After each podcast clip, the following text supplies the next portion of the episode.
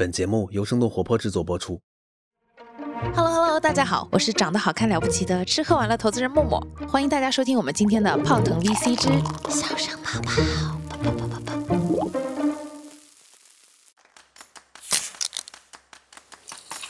泡腾 VC 有点东西，欢迎收听泡腾 VC。听身处一线的风险投资人带给你最前沿的 VC 趣闻和冒着泡泡的新鲜观点，让我们聊点冒泡的。泡腾 VC，有点东西。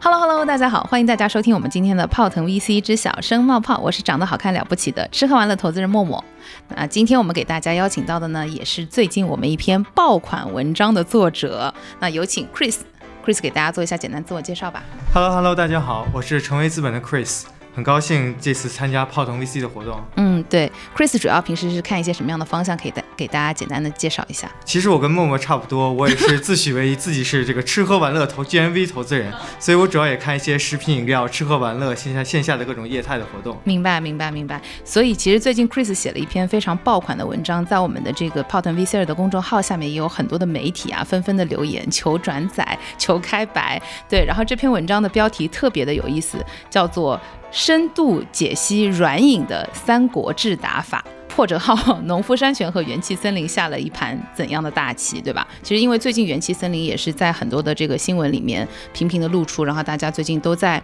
去讨论说，它其实原来大多数的消费者购买它是因为它是主打零糖零卡嘛。然后最后可能，嗯、现在目前是 看出来它的 有某一些产品可能并不一定是打了这个概念啊，所以今天我们也是蹭一蹭它的热度，然后来聊一聊这个软饮的三国志打法。Chris 能不能先给我们简单介绍一下什么叫这个三国志打法？就先拆一下题。呃，我相信在听的小伙伴们都有都有听过这个《三国演义》或者《三国志》的故事嘛。《三国演义》《三国志》无非就是魏国、蜀国和吴国，那相对对应的三个人物就是曹操、孙权和刘备。那他们所代表着啊、曹操。在天时，从挟天子以令诸侯开始，到统一北方，在南下啊、赤壁之战的败走但是但是把北中国北方的地区牢牢掌握在自己的这个啊、麾下，形成了三国最大的一个国家。那蜀国的刘备呢，是以得人心为主的啊、他从他的人质，他的这个摔阿走啊，说他的这个新野的带着百姓们一起逃离新野，以及他进刘璋的这个蜀地啊、来去啊、抚慰之前的一些旧臣，这些这些情况都体现出他的人质，所以非常得人心。这是这是代表着这人。那所谓的地呢，就是所就是吴国的孙权，他依依长江而治，整个吴整个长江以南的地区，由于长江屏障的保护呢，一直得到吴国得到了长治久安，所以它在在地理的优势上是非常非常强的。所以折腾到我们这篇文章和我们怎么看软饮或者饮料这个这个行业呢？我认为呢，我们必须要同时存在天时、地利和人和三个方向的优势。天时，我们要选好时机去进入这个行业。嗯，地利，我们要有一定的自己的渠道或者自己的供应链的壁垒，来和其他竞争对手形成差异化。人质人和，我们要有一个非常强大的创始人，他有非常强的组织能力和管理能力，非常高的 visionary 去观测未来五年到十年的发展的一个能力吧。明白，因为其实讲到这个话题，我觉得还挺有意思的，就是软饮这件事情本身它是一个再传统不过的行业了，对吧？然后如果我们去想说这个行业的就是现有的一些 player 的话，基本上都是一些超级超级大的玩家了，包括像去年上市的这个农夫山泉，其实我们知道它不不只是做这个。呃，农夫山泉有点甜的矿泉水，其实它旗下也做了很多很多新的这个软饮的各种品类的这个产品的尝试。那对于我们就举个例子，比如说就说元气森林好了，就是它其实应该是大概一六年左右的时候成立的一家公司，在面对这么多大玩家的时候，它是怎么样去把握这个天时地利人和的呢？就是我觉得它可能它存在天时吗？它其实不存在天时，也不存在地利，是不是这个感觉？对，其其实像你说的，呃，软饮其实是一个非常大的一个赛道。嗯，我们可以把软饮分解成，比如最大的饮饮料啊、矿泉水啊、气泡水啊、碳酸饮料啊、牛奶啊、果汁啊，各个行业都是非都有一些大公司出现嘛，不论是农夫山泉、可口可乐和以上一代的汇源果汁，现在的比如说统一果汁，各种各种的牛奶。但是由于这样的一个大行业，我们认为是市场空间非常大，再加上整个中国的消费升级的背景，消费者对自己的这个选对自己产品的选择和要求不断的细分和不断的升级，在这种结构化变革的机会，再配以这个大市场，我们认为这是非常让人兴奋的。对于我们投资人来说，非常让人兴奋的一个赛道。我们可以看到各种颠覆式的产品和公司的出现。那说到元气森林呢，它怎么来做自己的天时地利和人和呢？那我们看可口可乐，无非就是可乐可乐味的碳酸饮料，可乐味的气泡水嘛，也无非是某一种元气森林的产品。如果我们这么看来说的话，嗯，那为什么元气森林在这个市场上能出现呢？它的天时在于可乐已经将碳酸饮料这个市场教育的非常完备了。可乐是随着尼克森访华，一九七八年就进入中国的第一批美国企业。我们从小喝可乐到大，可乐、雪碧，在我们这打完球、跑完步、运动完，在尤其在夏天的这个操场上，顶着阳光，可以喝一杯，听到一个泡像泡腾一样的味道的泡腾一样的声音出来，那是一个很让人心顺、这个沁人心脾的一种感觉。对。这样的声音，所以所以这个市场是已经非常教育完备的，但是它存在一些什么问题呢？过去二十多年来呢，大家就基本上的选择不多的，无非是百事和可乐两家大的公司。由于它的规模的效应和先入市场对于渠道的深耕的把握，所以牢牢掌控了这个碳酸味道和碳酸饮料的这个这个市场。嗯，但是呢，我们看到过去的几年。就尤其是新生代 Z 时代的同同学们，对于自身的健康和自身的这个身体的这个关注度，网络上说可乐可能有害健康，比如说它容易导致肥胖，它容易让自己的牙齿变坏。我们也看到可乐发也也做了这个相应的改变，它的无糖，它的 Diet Coke 或者它的 Coke Zero 也是在过去的十年之内还有 fiber 什么的，现在对的出了很多，嗯，对的嗯，但是它最终还是逃不过可乐味这件事情，因为大公司的基础几十年、几十或者上百年基础在这里嘛。那在这样的一个已经完备的教育的市场，消费者接受程度特别高的一个大的市场中，一直没有一个新的玩家出现。嗯来去搅动这个可乐这个的统治地位。那元气森林就是这个时候出现所谓的天使，它利用人们对可乐或者对碳酸饮料的已知的程度之大，加上对糖分和可乐味道的担忧，出了自己第一批爆款的产品，它的气泡水，利用了人们对于可这个气泡的喜欢以及对味道的不断的追求，在这个时代这个机会上出现了这样的一个产品，这是我认为的天使。嗯，嗯那我们说的地利是什么呢？碳酸饮料其实是更多的是一个即饮的场景，比如说我走在路边，我觉得口渴；我打完球，我觉得口渴，我想买一个呃饮料去喝。我这时候一定要喝个带气的，对吧？对，嗯但是以前呢，在尤其是在呃，比如说我我十年前、二十年前呢，大家还是以小卖部为主的情况情况下，和人们的消费水平不以足以支撑买一个五六块钱产品。那我们可以看到，呃，尤其是华东和华南地区这种。便利店的在过去五到十年的快速兴起和发展，不论是外资的 Seven Eleven 啊，嗯啊、这个全家呀，还是内资的便利蜂的快速的铺涨，让我们有一个系统化的一个及时的到社区、到路边随时都能买得到的一个渠道去购买这些产品。嗯所以元气森林在第一波就搭了便利店这个很好的一个渠道，快速的做了第一批的扩张，这是我们认为的一个地利。嗯，对我自己观察到，就是因为我最早其实第一次喝到燃茶和那个元气森林的产品，其实是在每日优鲜上买到的。对，就是它其实，在这一些的这个新零售的渠道里面铺的也特别的好。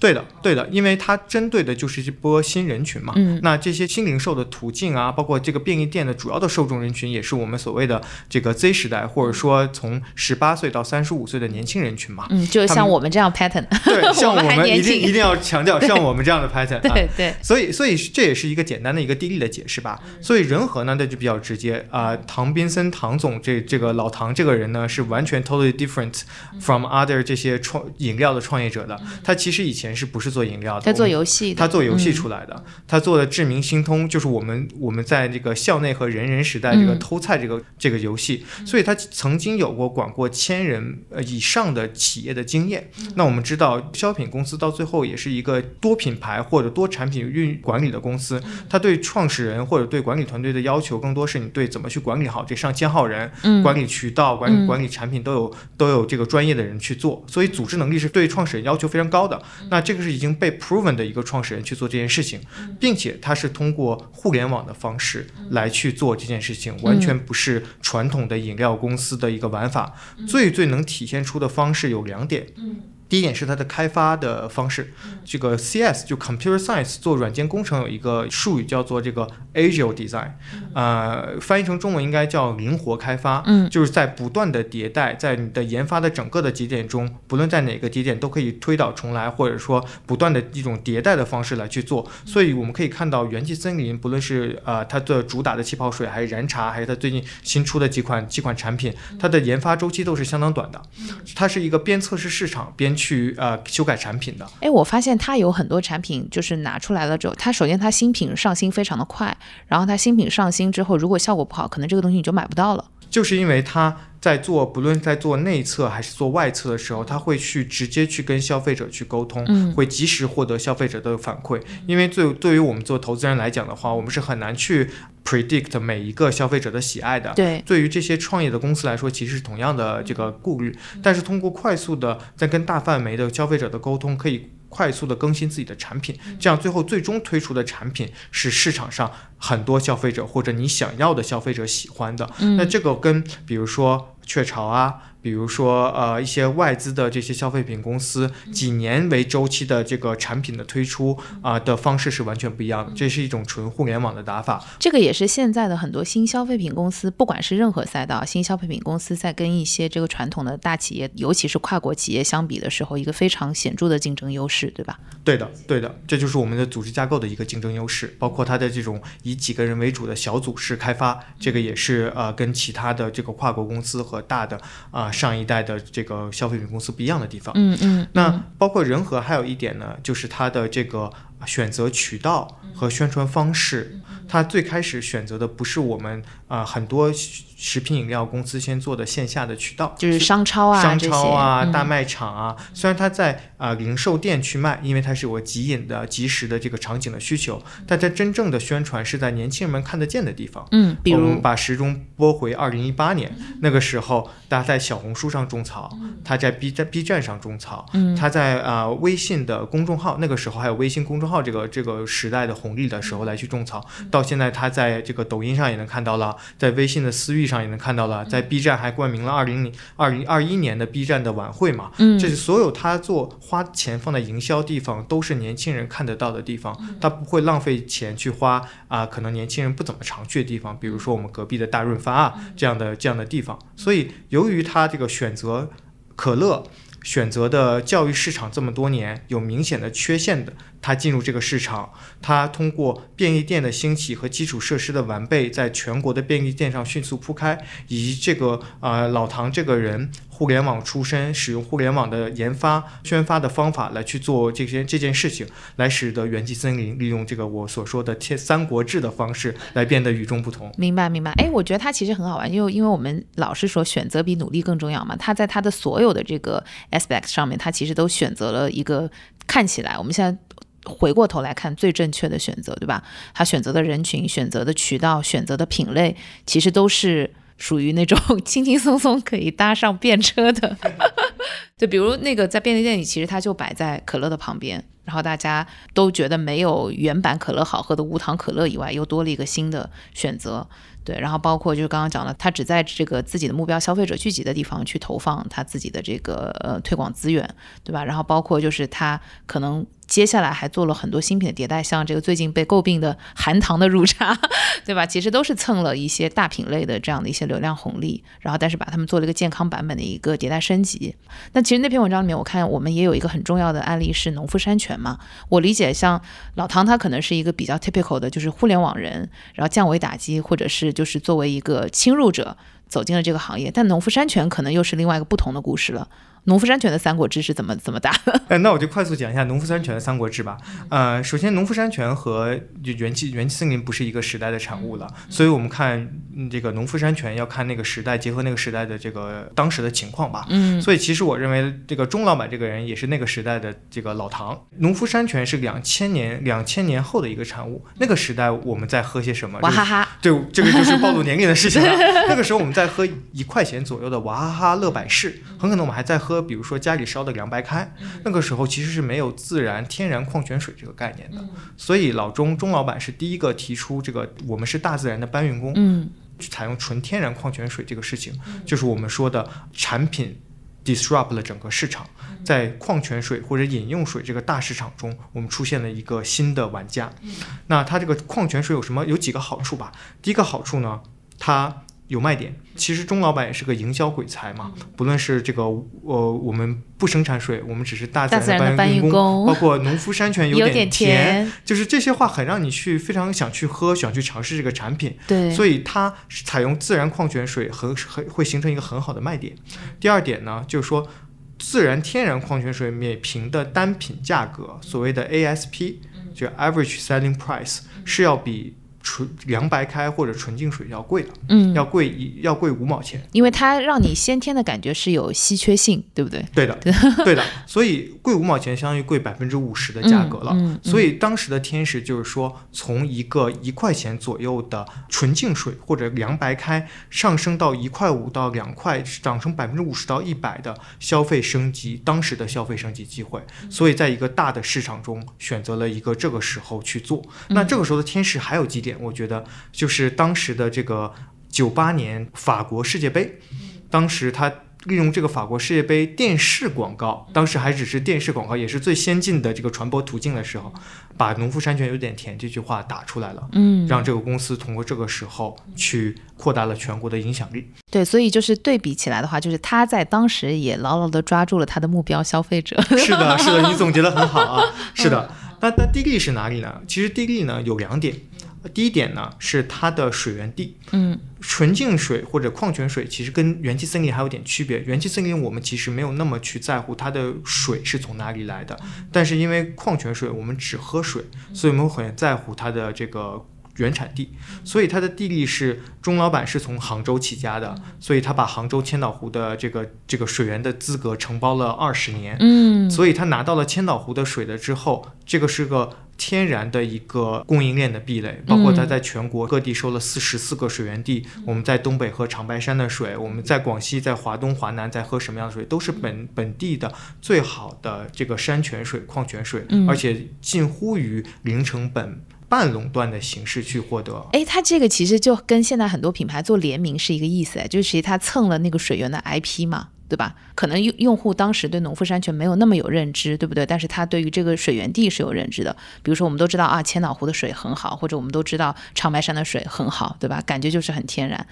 对，有这个这个我从来没有想过，但是默默，我觉得你说的非常非常非常非常有意思。它其实就是借了别人的 IP 嘛，是的，对吧？嗯、是的，嗯你想到喝我喝的是千岛湖的自然泉水，可能天然就感觉会健康一些嘛。对，所以这个在供在地利在供应链上是有壁垒的。那地利反过来的壁垒，另外一个壁垒就是它在它的渠道的深耕的壁垒。嗯呃，农夫山泉有两百二十多万个 POS 点，就是销售点，在全国，这个数字是非常 impressive 的。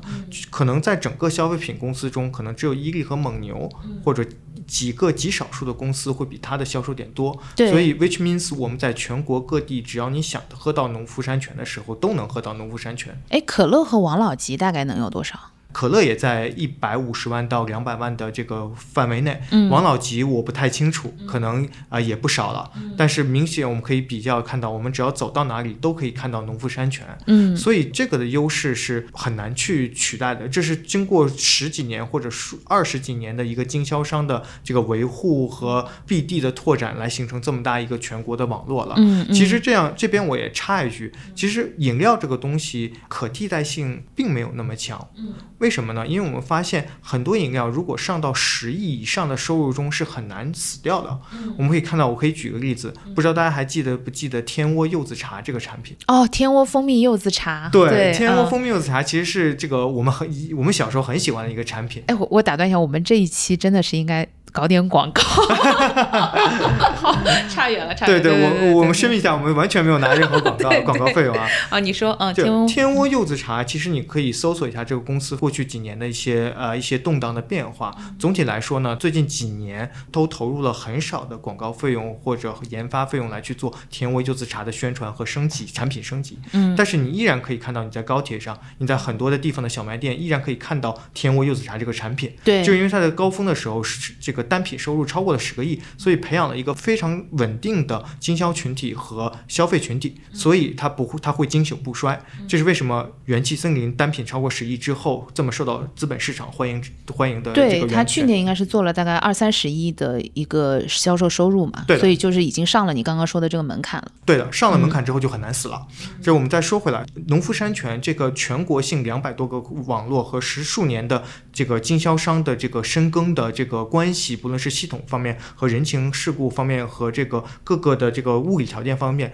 这个是很难被取代的。所以在地利中这两个的壁垒。那我们看人和，那我们看这个创始创始人，其实在农夫山泉上市之前呢，他没有融过资。对，嗯，呃，钟老板一个人通过二十年时间把它做成一个四千亿这个市值以上的一个公司，嗯这个创始人是非常有呃魄力的。我们通过从各种渠道来打听到他的消息来说，啊、从外部看他是个营销鬼才，业内这个公认的营销鬼才，他那些 slogan 都朗朗上口。到这个内部来讲呢，他也是一个有非常有独狼风范的一个创始人，凡事杀伐果断，嗯深入一线。嗯我们看到的所有的产品都是通过他需要他来去决定和决策的，哪怕公司已经这么大了，他的开发周期并不像元元气森林这么快，但是它每一个产品，从它的农夫山泉的饮用水，啊、到茶派，到尖叫。啊、到现它的这个农夫果园的果汁的迭代，包括它最近出的什么 TOT 茶和一些还出了那个碳咖啡哦，我超喜欢对的，那个，对的，每一个产品都是非常经典、经久不衰的，做长期的生意的。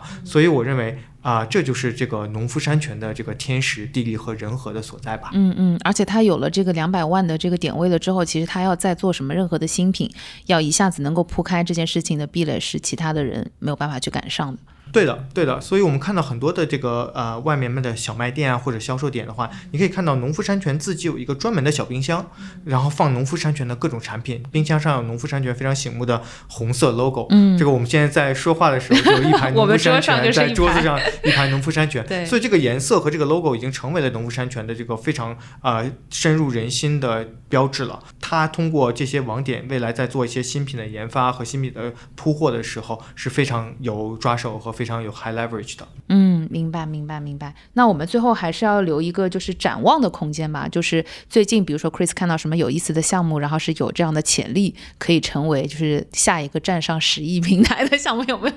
也可以给大家分享一下，或者有什么好玩的、好吃的。其实我们最近看了不少好玩的这个饮料或者大这个软饮行业吧，我觉得两个方向是非常让人这个兴奋的。第一个方向就是有技术推动的一些新的品类的出现，嗯。比如说我们看到的去年到现在非常火的植物基，不论在肉和饮料上都有燕麦奶啊、植物奶啊，或者各种蛋白的制品，这些以新品类的一个出现来去吸引新的人群，和一些在背后有一些真正技术去推动的，是很让人很让人 excited 的。嗯。呃，包括我们在看第二点，就是重构全全球供应链的事情。比如说，我们都知道。中国其实是一个农业大国，但不是一个农业强国。我们的这个优质的牧场资源是极是相对来说比较缺少的。我们的牛奶的平均的成本，其实相比国欧这个欧洲和澳洲是相对来说比较贵的。嗯所以我们也看一些有一些中国人重塑全球供应链，将优质的呃软饮，不论是牛奶啊，不论是其他的果汁啊、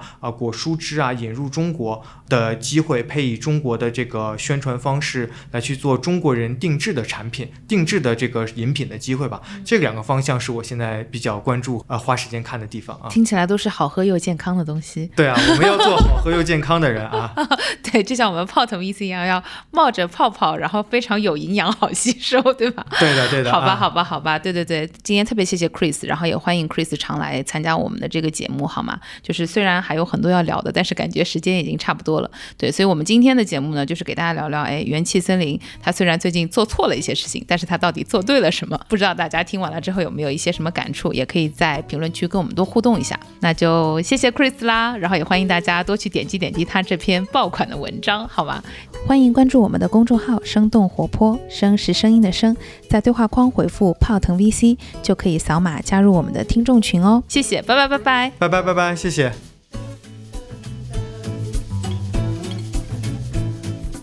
听完之后，别忘了跟朋友们分享一下。关注我们的公众号“生动活泼”，声是声音的声，或者添加我们的小助手“声小英”，他的微信号是声 FM 一 S H E N G F M 一，一是阿拉伯数字的一哦。添加的时候记得填写关键词“泡腾 VC”。我们下期节目见，拜拜拜拜。